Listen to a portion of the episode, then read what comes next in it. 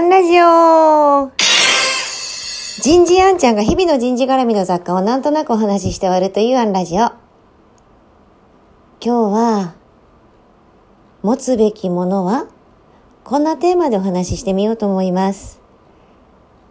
緊急非常事態宣言が解除される見通しが立ったとはゆえ、まだまだ皆様方も自粛モードが続いていらっしゃると思います。私も在宅で仕事をする日々です。ただ、昨夜は訳があって、気の置けない経営者の友達と密にならないように密会をしてきました。情報交換ですね。まあ私も大概ですから、死ぬこと以外はかすり傷ぐらいで思って進んでいけるタイプではあるんです。でも彼女は本当に芯が強い人で、この状況下でもまさに彼女らしく歩んでいこうと、進んでいこうとされていました。なんでそんなに強くいられるの？なんて聞いたら、彼女は初めてこんな話をしてくれました。20代の頃、本当に大変でどうしたらいいかわからない状況に見舞われたそうです。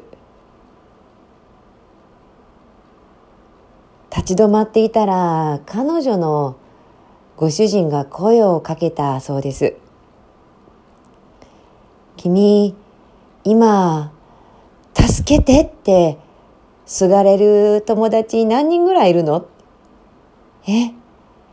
そんなの恥ずかしいし申し訳ないから言えないけどでもそうだな10人ぐらいはいるかなだったら大丈夫だよ。10人もいるの？僕3人ぐらいだけれどもな。大丈夫。なんとかなるよ。一人で頑張ろうとしすぎないで。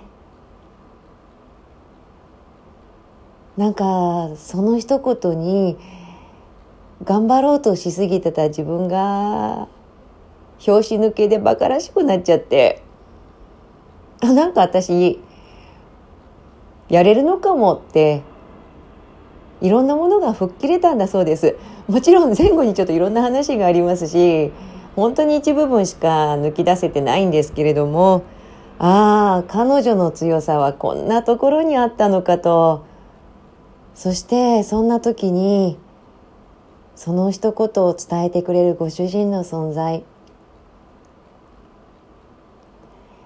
この状況下で私もまた勇気をいただきました。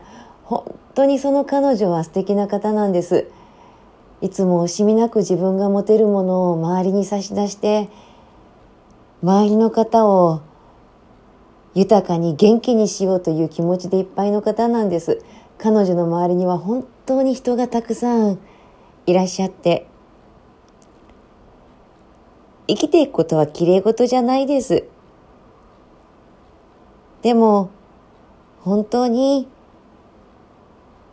持っているものを持ってる人ってこういう人なんだなって再確認させていただいた夜でした。今日はここまで。次回もお楽しみに。